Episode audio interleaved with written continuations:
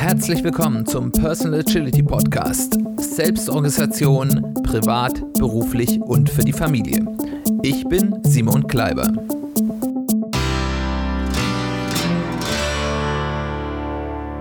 Herzlich willkommen zu einer weiteren Folge des Personal Agility Podcasts. Schön, dass du eingeschaltet hast. Schön, dass du wieder dabei bist.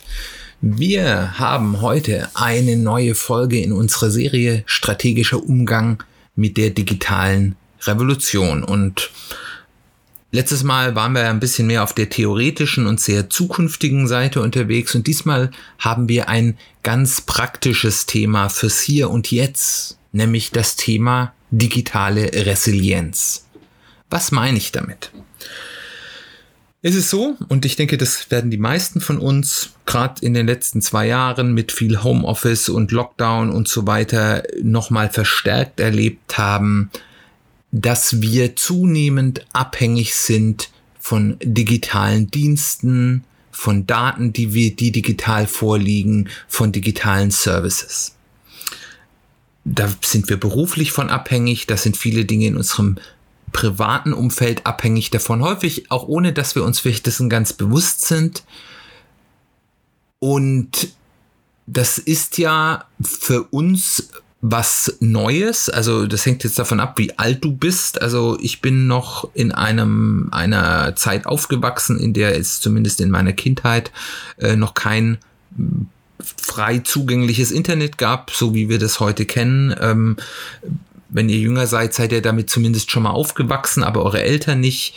Ähm, ich bin früh mit Netzwerktechniken, den Vorläufern des Internets in, in Berührung gekommen. Deswegen würde ich mich schon noch ein bisschen als Digital Native äh, sehen, so als einer der allerfrühesten, ähm, die es so gibt. Aber für viele von uns ist das alles erlerntes Wissen oder zumindest Wissen, wo wir die erste Generation sind, die damit aufgewachsen ist bei Dingen in der dinglichen, in der realen Welt, im Meat Space, wie man auch so schön sagt, sieht es ja ein bisschen anders aus. Dort haben wir über Generationen und Abergenerationen gelernt, wie wir Dinge, die für uns wichtig sind, die uns für unsere Lebensführung, für unseren Lebensstandard, für unsere, unseren Lebensunterhalt wichtig sind, so zu handhaben, dass wir hier eine gewisse Risikosicherheit hatten. Dass also, wenn dort etwas passiert, wir in der Lage sind,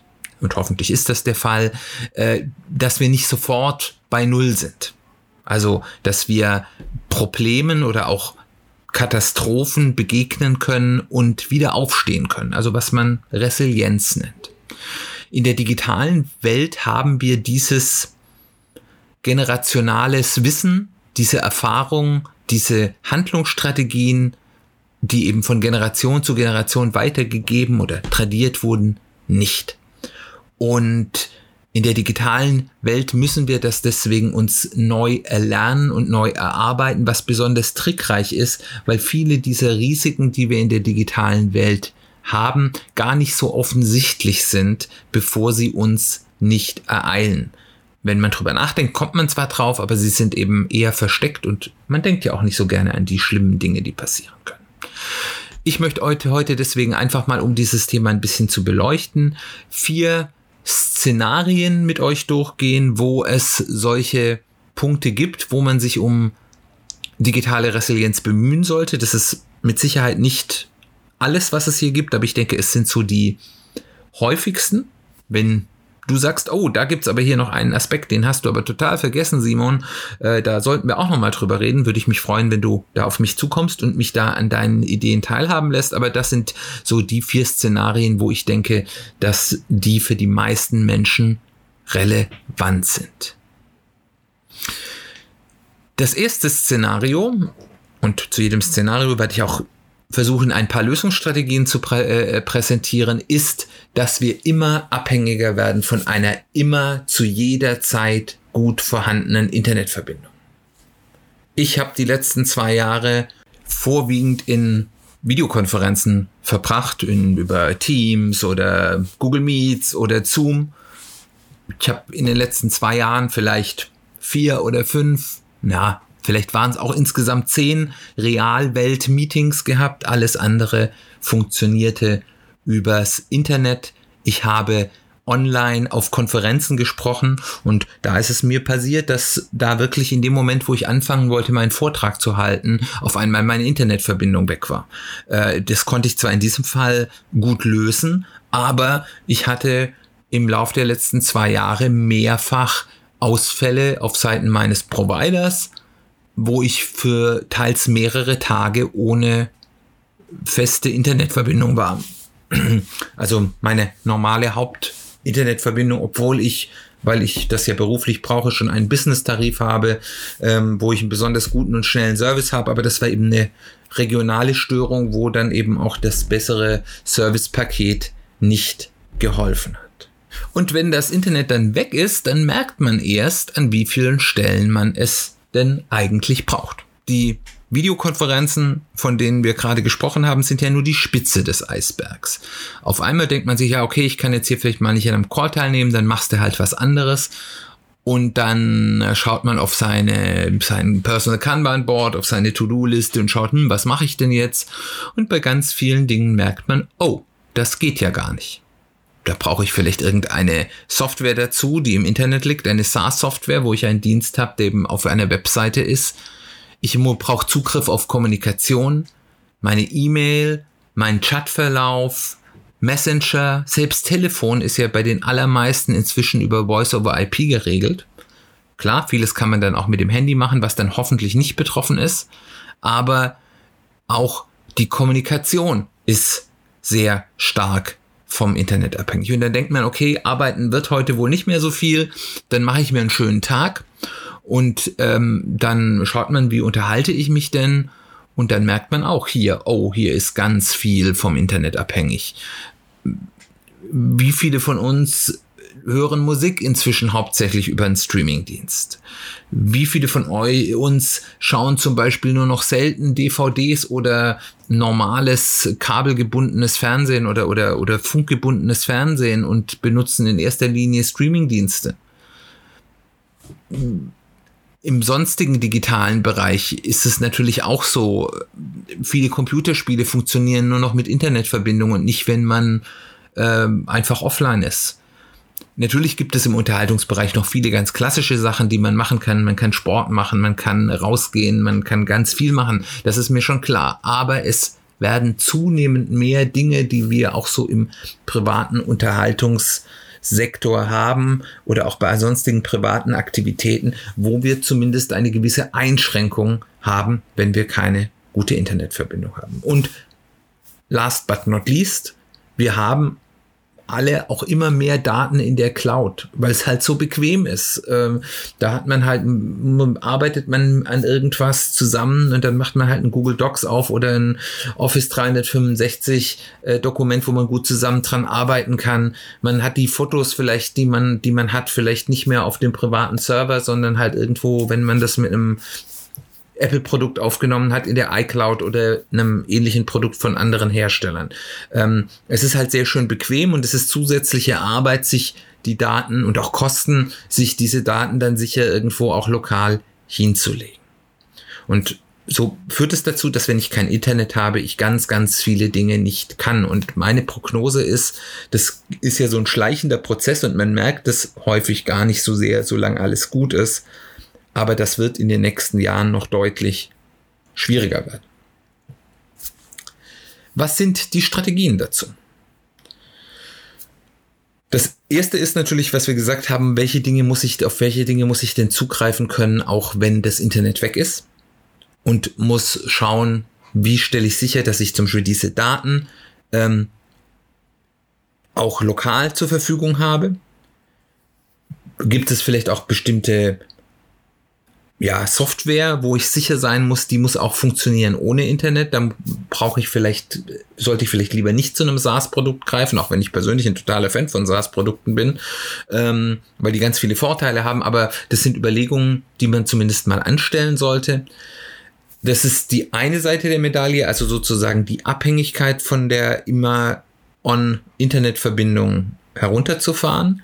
Die andere Seite der Medaille ist, sozusagen einen, eine Fallback-Lösung für die Internetverbindung zu finden. Und da wird's dann auch teuer. Das ist im Endeffekt, kaufst du dir da eine Versicherung. Das ist nichts anderes als eine physische Versicherung.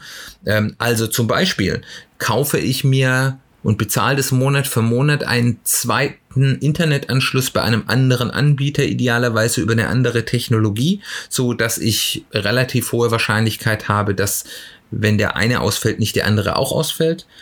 Und brauche ich vielleicht irgendwas, damit es automatisch umschaltet oder kann ich das in dem Fall dann händisch tun? Das sind alles Kostenfaktoren. Ähm, wie gut muss denn dann die Verbindung sein? Reicht es, wenn ich einen guten Handytarif habe, wo ich mit guten mobilen Daten dann unter Umständen mein Handy als WLAN-Router nutzen kann, äh, um, um darüber reinzugehen? Reicht das für mich oder brauche ich wirklich die Bandbreite, die mir eine gute, ja, in irgendeiner Form kabelgebundenen äh, Internetanbindung liefert? Äh, und wie viel ist mir das wert? Das ist natürlich ganz unterschiedlich, ob ihr zu Hause jetzt in erster Linie ähm, ja, Privates tut und sagt, okay, das ist dann halt mal so. Ob ihr dort als Angestellte arbeitet, wo dann es im Endeffekt das Problem des Arbeitgebers ist, wenn ihr Homeoffice macht und dann mal äh, kein Internet habt oder seid ihr selbstständig, wo das eben bedeutet, wenn ihr Internetausfall habt, bedeutet das unter Umständen Verdienstausfall für diese Zeit oder noch Schlimmeres. Und dann muss man sich das eben mal überlegen, was würde denn so eine Vorwecklösung mich zusätzlich kosten? sowohl Aufwand als auch äh, Geldkosten und wie viel ist mir das wert. Eine andere Möglichkeit ist zu sagen, habe ich eine örtliche Ausweichmöglichkeit? Habe ich zum Beispiel, wenn ich sonst im Homeoffice sitze, die Möglichkeit zu sagen, okay, wenn es halt bei mir ausfällt, dann kann ich dann doch im Notfall ins Büro fahren, auch wenn ich normalerweise vielleicht im Homeoffice arbeite. Ähm, Gibt es da einen Ort, muss ich mir vielleicht da eine Möglichkeit schaffen in einem Coworking Space, wo ich sage, okay, das ist mein Ausweichplatz das sind alles Überlegungen, die ich kann. Das ist alles nicht sehr kompliziert, aber es ist alles mit Aufwand und Kosten oder zumindest vieles mit Kosten verbunden. Und ich muss vor allem darüber nachdenken, bevor mein Internet ausgefallen ist, weil diese Lösung dann hinzubekommen, wenn das, die, die, das Internet ausgefallen ist, ist de facto unmöglich.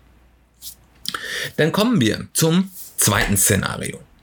Das zweite Szenario ist, wir haben immer mehr Daten, die eigentlich nicht wiederbringbar sind, nur digital vorlegen. Das fängt mit dieser berühmten äh, verlorenen oder geklauten Kamera an, wo die emotional wichtigen Bilder sind, die letzten Bilder des verstorbenen Partners, die äh, Bilder von der Hochzeit, die lagen nur auf der Karte der Kamera vor und die wurde jetzt geklaut oder verloren und dann gibt's die Aufrufe in Social Media, äh, bitte zurückbringen, ihr dürft die Kamera behalten, aber wir brauchen die Bilder. Ähm, da denkt man sich immer, wer hat denn nur Bilder nur auf der Kamera liegen? Wie, wie kann das denn sein? Aber es ist eben häufig so. Und das geht natürlich auch weiter. Selbst wenn ich die Daten nicht nur auf der äh, Karte habe, ist die Gefahr, wenn ich die Daten nur digital vorliegen habe, natürlich deutlich größer, ähm, dass ich die unter Umständen verliere. Mir ging das selbst so. Ich hatte, bei mir ist äh, mein NAS, mein Speicher, den ich benutze, um Bilder zu fangen, äh, ja, zu speichern, äh, kaputt gegangen vor einigen Jahren. Und ich habe dann festgestellt, mein Backup-Prozess hat nicht sauber funktioniert. Und ich habe hier wirklich von ja, einem guten halben Jahr äh, die Bilder, die ich nicht mit dem iPhone gemacht habe, da hatte ich sie glücklicherweise noch. Ähm, habe ich verloren und da sind zum Beispiel viele Bilder von der Taufe unserer jüngsten Tochter verloren gegangen. Das war sehr, sehr, sehr ärgerlich. Ähm, aber eben auch bei all den Dingen, wo wir vorher gesagt haben, man braucht eine gute Internetverbindung, um darauf zugreifen können, ist die Wahrscheinlichkeit auch groß, dass wir da auch Daten haben, die man nicht mehr so einfach gewinnen kann.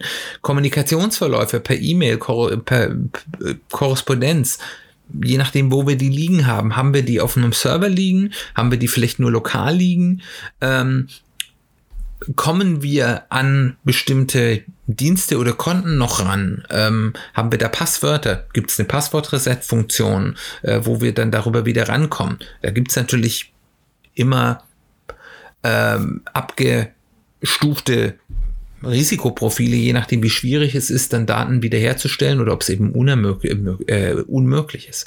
Dann natürlich Arbeitsergebnisse wieder der Klassiker ist die fast zur Abgabe bereite Diplom- oder ähm, Master- oder Bachelor- oder Doktorarbeit, äh, die dann auf einmal verloren geht, äh, die auf dem Laptop war, der irgendwie dann aus Versehen gelöscht wurde oder, oder sonstige Themen.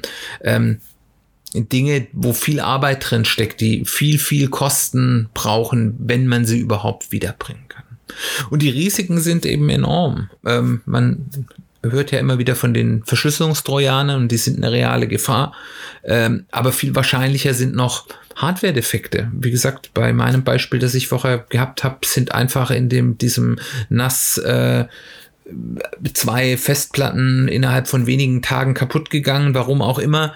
Äh, ich habe es nicht schnell genug gemerkt äh, und ähm, ich hätte vielleicht, wenn ich es ganz sofort gemerkt hätte, eine, eine Chance gehabt, äh, da noch was zu retten. Äh, aber äh, es war dann relativ kurz hintereinander. Ich habe es zu spät gemerkt und die Daten waren halt einfach weg. Ähm, da hat alle Redundanz nicht geholfen.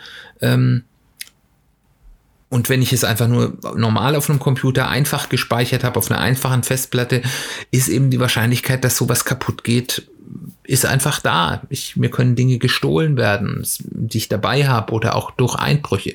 Und es gibt natürlich dann auch noch das Thema Elementarschäden. Wenn du deinen Server im Keller stehen hast und der läuft mit Wasser voll bei einem Unwetter, ähm, dann äh, hast du da eben auch ein Risiko. Und klar, das habe ich auch bei realen Dingen, wenn ich in Überschwemmung gerate und mein äh, Fotoalbum ähm, aus der Kindheit verloren geht, ist das auch unwiederbringlich verloren. Das ist jetzt nichts anderes. Aber dadurch, dass wir eben hier eine viel höhere Datendichte auf viel kleinem Raum haben, ist der Impact potenziell deutlich höher. Und die Dinge, die man dort verliert, sind eben häufig nicht mit Geld ersetzbar. Sonst könnte man ja sagen, okay, ich habe eine gute Elementarschadenversicherung, ähm, die, die gleicht mir hier den finanziellen Verlust aus, aber es sind eben häufig auch Dinge, die sind einfach nicht wiederherstellbar. Die sind, da, da, da kann man sich vielleicht über das Geld freuen, das man dann bekommt, aber es ist nicht wiederherstellbar. Und häufig sind natürlich auch dann, gerade wenn es um Emotionales geht, ist der Verlust dann natürlich auch nicht berechenbar und wird natürlich auch von der Versicherung nicht ersetzt.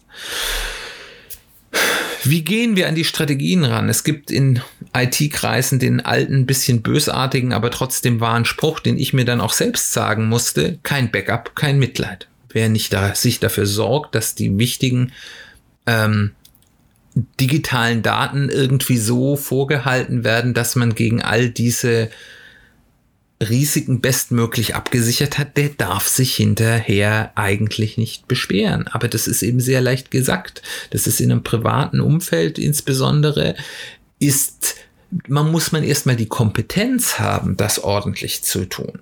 Und es ist dann auch Arbeit und man muss immer wieder draufschauen, weil die Gefahr ist eben immer wieder, dass man denkt, oh, ich habe ja ein Backup und es funktioniert ja. Und dann ist es eben doch, lief es nicht sauber oder das Wiederherstellen funktioniert doch nicht sicher. Also, ich sollte mir, wenn ich eben hier in diesem Bereich sicher dastehen will, mir erstmal Gedanken machen, wie archiviere ich meine Daten? Welche Orte gibt es, wo ich Daten speichere, die für mich eine Wichtigkeit haben. Und für die muss ich mir dann eine Backup-Strategie äh, überlegen. Das heißt, also, wie speichere ich? Habe ich beim Speichern schon eine Redundanz unter Umständen. Aber Redundanz ist noch kein Backup. Dann, wie, in welcher Taktung speichere ich? Das mache ich so ein Backup. Das ist ja auch ein Unterschied. Wenn ich sage, ich mache einmal im Monat ein Backup, habe ich das Risiko, dass ich alle Daten, die ich innerhalb dieses Monats generiert habe, verliere bei einem Ausfall. Mache ich täglich Backup, ist es mehr Arbeit.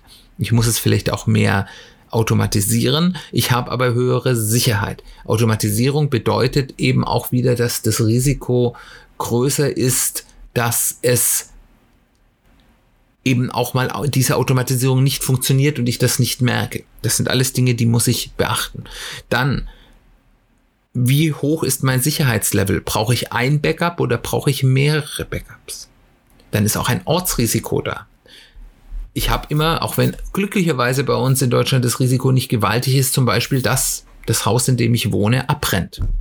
Ähm, wenn ich dort meine Backups und meine Live-Daten aufbewahre, kann hier ein Ereignis dazu führen, dass ich alle meine Sicherheitsebenen verliere.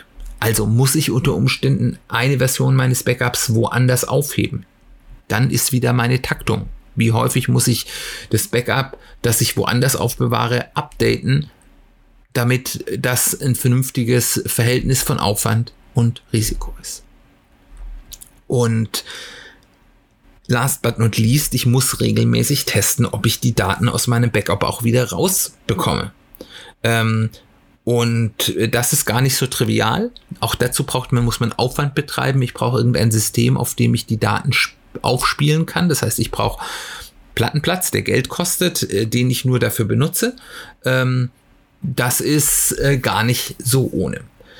Ihr seht, das ist alles mit viel Aufwand und auch mit Kosten verbunden und da liegt dann eben auch ganz zentral die Überlegung zugrunde, was ist eigentlich wie wichtig ich muss nicht alle meine Daten ganz sicher updaten, aber wenn ich verstehe, welche Daten sind denn wirklich wichtig und ich die so abgelegt habe, dass ich die auch klar identifizieren kann, dann kann ich für bestimmte Daten einen größeren Aufwand betreiben und für die anderen Daten es eben sein lassen.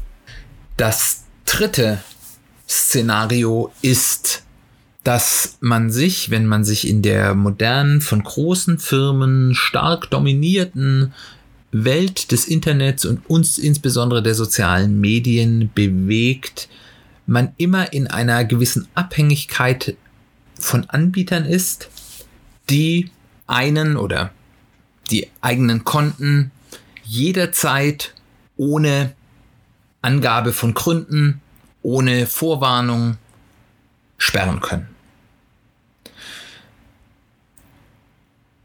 Um damit umzugehen, muss man erstmal verstehen, wie abhängig bin ich eigentlich von verschiedenen Plattformen. Der erste Blick sollte da sicherlich auf die sozialen Medien gehen. Wie wichtig ist zum Beispiel für meine berufliche, aber auch private Außendarstellung eigentlich, dass ich auf bestimmten sozialen Medienkanälen aktiv sein kann? Ähm, und das wird sehr unterschiedlich sein. Für manche Leute ist das egal, da ist das nur eine, ich sag mal, eine Freizeitbeschäftigung, äh, wo ich mal ein bisschen was poste. Andere Menschen haben im privaten Bereich zumindest gefühlte Abhängigkeiten, wenn sie zum Beispiel den Hauptkontakt mit bestimmten sozialen Kreisen, also zum Beispiel mit Gruppierungen von Gleichgesinnten, die für einen persönlich ja sehr wichtig sein können, über diese Plattform führen. Und für andere Leute, gerade für Selbstständige oder Leute, die versuchen so ein bisschen ihre eigene Brand, auch vielleicht im Angestelltenverhältnis, ähm, ja, zu entwickeln, ist der Zugang zu den eigenen Profilen auf den sozialen Medien absolut das Grundsätzlichste, was ich brauche. Ähm, viel massiver wird es noch, wenn Menschen wirklich auf solchen Plattformen ihr Geld verdienen. Also zum Beispiel Menschen, die ihr als YouTuber ihr Geld verdienen oder als Twitch-Streamer. Wenn die auf dieser Plattform gesperrt werden, ist ihnen die Lebensgrundlage entzogen. Also erstmal verstehen, wo, auf welcher Plattform habe ich welche Abhängigkeiten. Das können aber auch andere Dinge sein. Das können sein, auch, ja, Software, die ich benutze, wenn ich dort gesperrt werde, wenn mich bestimmte Lieferanten nicht mehr beliefern. Also zum Beispiel, es gibt durchaus Leute, die von Amazon ihr Konto gesperrt bekommen haben aus irgendwelchen Gründen ähm, und dann eben auf, eigentlich darauf angewiesen waren, bestimmte Amazon-Leistungen auch wahrnehmen zu können. Und Amazon ist ja nicht nur Bestellen von, von Waren, das ist ja auch äh, Musik, das sind, ist Video, das ist äh, viele Selbstständige haben ihre Server oder ähnliches äh, darauf. Und wenn einem einmal das Amazon-Konto gesperrt wurde, vielleicht aus ganz anderen Gründen, hat man auf all diesen Plattformen Probleme. Wenn ich mir erstmal darüber bewusst geworden bin, was für mich wie wichtig ist, kann ich jetzt mir überlegen, wie gehe ich denn mit diesem Risiko, wenn ich denn eins habe, um. Also das erste ist natürlich, ich kann erstmal versuchen, Dinge zu vermeiden, die zu einer Sperrung führen. Also wenn ich auf einer Plattform Dinge tue, wo ich weiß, das wird auf dieser Plattform nicht gerne gesehen, ähm, dann muss man sich natürlich die Frage stellen, bin ich hier auf der richtigen Plattform? Man kann natürlich hier bewusst einen Risikoweg wählen, aber dann sollte man sich eben auch der möglichen Konsequenzen bewusst sein. Das ist ein erster Schritt. Das zweite ist, es ist ja das Problem, dass wenn man dann mal irgendwo gesperrt wird, und das kann ja gerade auf sozialen Medien auch auf Missverständnissen beruhen und ganz schlecht aus der Welt ähm, zu schaffen sein. Da ist ja schon mal das Problem, dass man bei diesen Anbietern ja niemand erreicht. Die haben ja keine Hotline, die haben häufig noch nicht mal eine E-Mail-Adresse, an die man schreiben kann. Und wenn man den schreibt, kommt da wahrscheinlich auf Ewigkeiten keine Antwort. Und es gibt bei den allerwenigsten an, äh, ja, Anbietern auch einen klaren Prozess, wo man eine solche Entscheidung irgendwie überprüfen lassen kann. Ähm, ob man das gut findet oder nicht, ist jetzt eine andere Geschichte, aber es ist eben einfach der Stand der Dinge. Also, wenn ich sehr abhängig bin von einer solchen Plattform, ist man berat gut beraten, aber das ist auch Arbeit, das muss einem bewusst sein, in guten Zeiten, wo man gut gelitten ist, Kommunikationskanäle zu diesem Anbieter zu finden, also zu schauen, wen gibt's da vielleicht als Community Manager, mit dem man mal in Kontakt kommen kann, den man mal auf einem anderen sozialen Netzwerk vielleicht kontakten kann. Also wenn man irgendwie auf YouTube angewiesen ist, kann ich auf LinkedIn mit jemand, der bei YouTube arbeitet äh, und dort Community Management in Kontakt kommen, äh, sich vielleicht auch einfach mal freundschaftlich austauschen, dass man auch eine Vertrauensebene aufbaut und der weiß, okay, das ist hier ein Mensch, der macht das und das und das ist kein ähm, Fraudster. Ähm, das ist auf jeden Fall etwas, wo man ja, vielleicht Zeit und Energie investieren sollte, ähm, wenn man von einer solchen Plattform sehr abhängig ist. Und der zweite Punkt ist natürlich auch einen Plan B in der Tasche zu haben. Wenn ich weiß, ich bin von einer gewissen Plattform sehr abhängig, was gibt es für einen Plan B? Da gibt es also die einfachen Sachen, dass ich einfach ein, ähm, ja, ein Reserve-Account habe, wo ich vielleicht meine Follower sage, follow dem schon mal, falls mit meinem Original-Account was passiert. Das ist, ich finde es immer ein bisschen zwielichtig, weil das äh, ja dann auch an die Plattform irgendwie äh, ja kommuniziert, ich habe hier vor, Dinge zu tun, wegen der ihr mich sperren könntet. Ähm, aber eben auch zu sagen, okay, was gibt es denn für Ausweichplattformen? Äh, man kann das jetzt wieder beim Twitch-Streamer kann man es schön sagen. Da gibt es natürlich auch andere Streaming-Plattformen, auf die man ausweichen kann, wenn man gesperrt wurde. Oder eben, wenn ich jetzt sage, ich mache sehr viel Marketing über äh, Instagram und habe mir da eine große Followerschaft gemacht, dann mache ich vielleicht ein ähnliches oder ein dazu ähm, ja, aufbauendes Angebot auf einer anderen Plattform und versuche eben meine Follower von der einen Plattform dazu zu bringen, auf der anderen mich auch zu abonnieren und um, um da eben die nicht alle zu verlieren, in dem Fall, wenn auf der einen Seite was gesperrt wird. Und da ist natürlich der Fantasie keine Grenze gesetzt. Es gibt hier viele Möglichkeiten, aber man muss eben darüber nachdenken und nicht erst darüber nachdenken, wenn es eigentlich zu spät ist. Last but not least, das vierte Szenario, was da eine gewisse ähm, Ähnlichkeit hat, aber andere Gründe hat. Nämlich, es ist immer wieder so, dass bestimmte Services, die wir im Netz nutzen, irgendwann eingestellt werden. Und zwar ohne, häufig auch mit relativ wenig Vorwarnung. Ähm, und äh, das dazu führen kann, dass wir eben bestimmte Dienste nicht mehr nutzen können, die für uns wichtig sind. Das heißt, die Auswirkungen sind ein bisschen ähnlich wie in diesem Sperrszenario. Die Gründe sind aber andere, weil wir können uns hier mit unserem Verhalten oder Wohlverhalten nicht verhindern, dass uns das passiert. Also, das Beispiel ist Firmen wie Google, aber viele andere auch, haben ihre Kraft daraus, dass die ganz viele Dinge ausprobieren. Die, die, wenn die eine gute Idee haben, dann wird das gestartet als Pilot, als Beta-Phase und wenn sich das, wenn das gut läuft, dann wird es erstmal weiter betrieben. Aber diese Firmen haben häufig auch relativ hohe Ansprüche an diese Dienste, die sie starten, also Erfolgsansprüche. Und wenn, das ist ein bisschen die Folge davon, von diesem Erfolgsmodell, viele Dinge einfach mal auszuprobieren, was ja eigentlich eine gute Sache ist, ist die Folge davon, dass man dem dann eben auch irgendwann sagen muss, okay, das lohnt sich für mich nicht in alle Ewigkeit weiter zu betreiben, das ist nicht erfolgreich genug. Wir müssen hier Fokus schaffen Das ist ein agiles Vorgehen, ist ja, muss man ja als Agilist gut verstehen können. Wir stellen das wieder ein. Und die einen Firmen sind da etwas vorsichtiger und geben lange Vorwarnungen. Andere Firmen sind da ein bisschen ruppiger. Äh, Google gehört da durchaus dazu. Und die stellen sowas dann auch mal mit relativ wenig Vorwarnung und relativ schnell Dinge ein. Oder Dienste verändern sich. Ein Beispiel ist ein Tool, was ich gerne benutze, woraus ich jetzt hier gerade meine Notizen für diese Folge auch ablese, Evernote. Evernote ist ein Note-Taking-Programm und das hat sich so mit den letzten Versionen ganz massiv verändert. Die haben ein bisschen ihre Produktvision geändert und die wollen jetzt mehr sein als nur ein äh, Note-Taking-Programm. Und das führt dazu, dass für Menschen, die das bis jetzt eben als solches Note-Taking-Programm benutzt haben, Dinge nicht mehr so optimal sind und dass für diese Menschen die erprobten und gut funktionierten Arbeitsweisen mit diesen neuen Versionen nicht mehr so smooth und problemlos funktionieren. Ich komme damit klar, ich bin da auch nicht mit allem glücklich, aber ich weiß von vielen Menschen, die gesagt haben, wir haben über Jahre hinweg Evernote als wichtigstes Tool benutzt und wir steigen jetzt auf andere Tools um, weil das unsere Art zu arbeiten oder meine Art zu arbeiten so stark stört, dass das für mich nicht mehr funktioniert.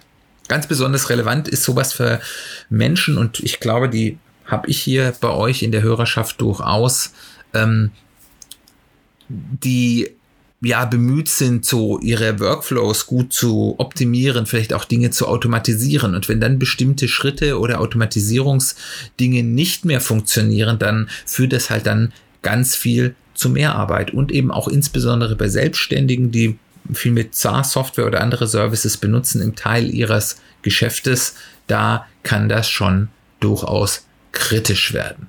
Und im schlimmsten Fall ist da auch wieder Datenverlust da, wenn ich auf einer solchen Service wichtige Daten habe, ähm, da äh, und die dann auf einmal eingestellt werden und vielleicht auch überraschend eingestellt werden, habe ich auch wieder dieses Datenverlustrisiko.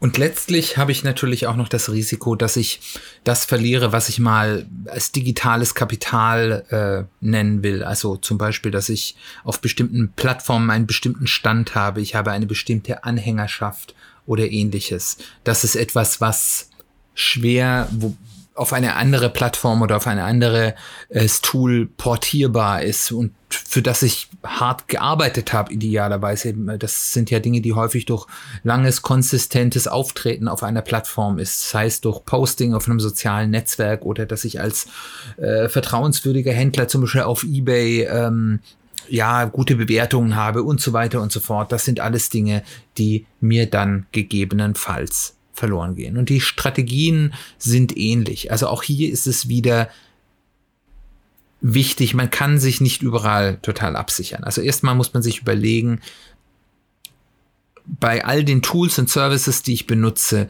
wie groß wäre denn die Auswirkung auf mich, auf meinen Alltag, auf mein Geschäft, wenn es ums Geschäftliche geht, ähm, wenn dieses Tool wegfallen würde, wenn es kurzfristig wegfallen würde der nächste Punkt ist, habe ich eine Möglichkeit, hier meine Daten regelmäßig wegzusichern, dass ich, wenn ein solcher Dienst sehr überraschend eingestellt wird, was es ja im Rahmen von Insolvenzen oder ähnliches ja durchaus schon gegeben hat, ähm, ich dann zumindest das, was ich an Daten aus dieser Plattform brauche, habe. Äh, was habe ich hier für Plan Bs, also was, auf welches Tool könnte ich portieren, wenn das wegfällt? Kann ich da schon was vorbereiten? Kann ich ein, ein Teil meiner, meiner, äh, ja, Sichtbarkeit portieren bereits auf einen solchen Plan B? Kann ich eine Multiplattform-Strategie fahren, die mich eben einfach resilienter macht, wenn eines wegfällt? Ähm, und dann eben auch Augen auf bei der Toolauswahl. Wie kann ich mich eben auch möglichst unabhängig von einem Anbieter machen? Gibt es von einem Anbieter vielleicht auch eine Self-Hosting-Möglichkeit, auf die ich dann im Zweifel zurückgreifen kann, selbst wenn ich dann für eine gewisse Zeit keinen Support mehr habe, ähm, um dann eben ein Umsteigen auf eine andere Plattform besser zu machen? So viel zu diesen vier Szenarien, die ein bisschen illustrieren sollten, warum es da so ein in dieser immer digitalisierter werdenden Welt ein zusätzliches Risiko gibt, was natürlich insbesondere für Unternehmen und Selbstständige ganz enorm ist, aber auch im privaten Bereich immer stärker äh, hineinspielt. Und äh, ihr seht, wenn, wenn ihr denkt mal an Firmen, die ihr kennt, wo ihr wisst, wie es dort in intern läuft, entweder Kunden oder Firmen, wo er arbeitet, wie wenig da häufig schon über solche Dinge nachgedacht wird. Und ähm, euch dann überlegt, wie viel schwieriger das dann noch auf der privaten Ebene ist, kann man ein bisschen sehen, wie das eine immer größere Herausforderung werden könnte. Weil wir leben in dieser Welt, in der wir immer mehr Abhängigkeit von Daten und digitalen Diensten haben. Die technische Komplexität nimmt immer stärker zu und zunehmend eben auch im Privatleben, was bis vor vielleicht zehn Jahren noch da deutlich abgegrenzt war. Und das Einzige, was man tun kann, ist sich eben diesen Risiken bewusst sein, sich bewusst zu entscheiden, wo muss ich etwas tun und wo ist es in Ordnung, das Risiko zu tragen und sich eben auch bewusst sein, auch ein, die Entscheidung, sich mit etwas nicht auseinanderzusetzen und etwas nicht zu tun, ist eine Entscheidung. Äh, das heißt, da habe ich gesagt, ich nehme den Schaden hin und dann darf ich mich nachher nicht beschweren. Kein Backup, kein Mitleid ist so ein bisschen der Satz. Und ich muss eben abwägen, wo kann ich mit klassischen Absicherungsstrategien, wie zum Beispiel einer Versicherungspolice für bestimmte Risiken etwas tun und wo muss ich eben andere der digitalen Welt äh, angepasstere, vorsichtsnahe Maßnahmen machen. Und immer gewichten. Diese Absicherung ist nicht umsonst. Sie kostet immer Energie und Zeit und sie kostet häufig auch Geld und zwar nicht zu knapp Geld. Deswegen überlegen, wo ist es wirklich wichtig, dort entschieden und auch so, dass es im blödesten Fall immer noch wirkt, machen und dann dafür lieber bei Dingen, wo es nicht so wichtig ist, dort dann lieber das Risiko ein bisschen tragen. Ich hoffe, dieser etwas praktischere Blick auf die Auswirkungen der digitalen Revolution auf unser Leben war hilfreich für dich. Ich würde mal interessieren, ob du da schon mal drüber nachgedacht hast, was du da gemacht hast, um äh, dich abzusichern. Wie gesagt, ob du noch andere Risikoszenarien siehst, die ich jetzt hier gar nicht so äh, darstellen konnte. Ich würde mich freuen, wenn du auf mich zukommst. Kontaktiere mich via E-Mail über soziale Medien. Alle Kontakte findest du auf in den Show Notes, wenn es die dort nicht gibt, wo du Podcasts hörst komm auf die Website www.personal-agility-podcast.de. Da gibt es auch eine Kontaktmöglichkeit und du findest auch noch Links zu allen meinen Kanälen, in denen du auf mich zukommen kannst. Dann freue ich mich, dass du dabei warst. Ich hoffe, du bist nächste Woche wieder dabei. Wahrscheinlich werden wir dort eins unserer ersten Interviews mit äh, ja, Agilisten zum Thema, wie hat Agilität oder agiles Denken auch mein Privatleben beeinflusst. Ich hoffe, es klappt. Wenn nicht, haben wir noch mal ein anderes Thema, aber ich bin relativ positiv, dass das nächste Woche klappen könnte.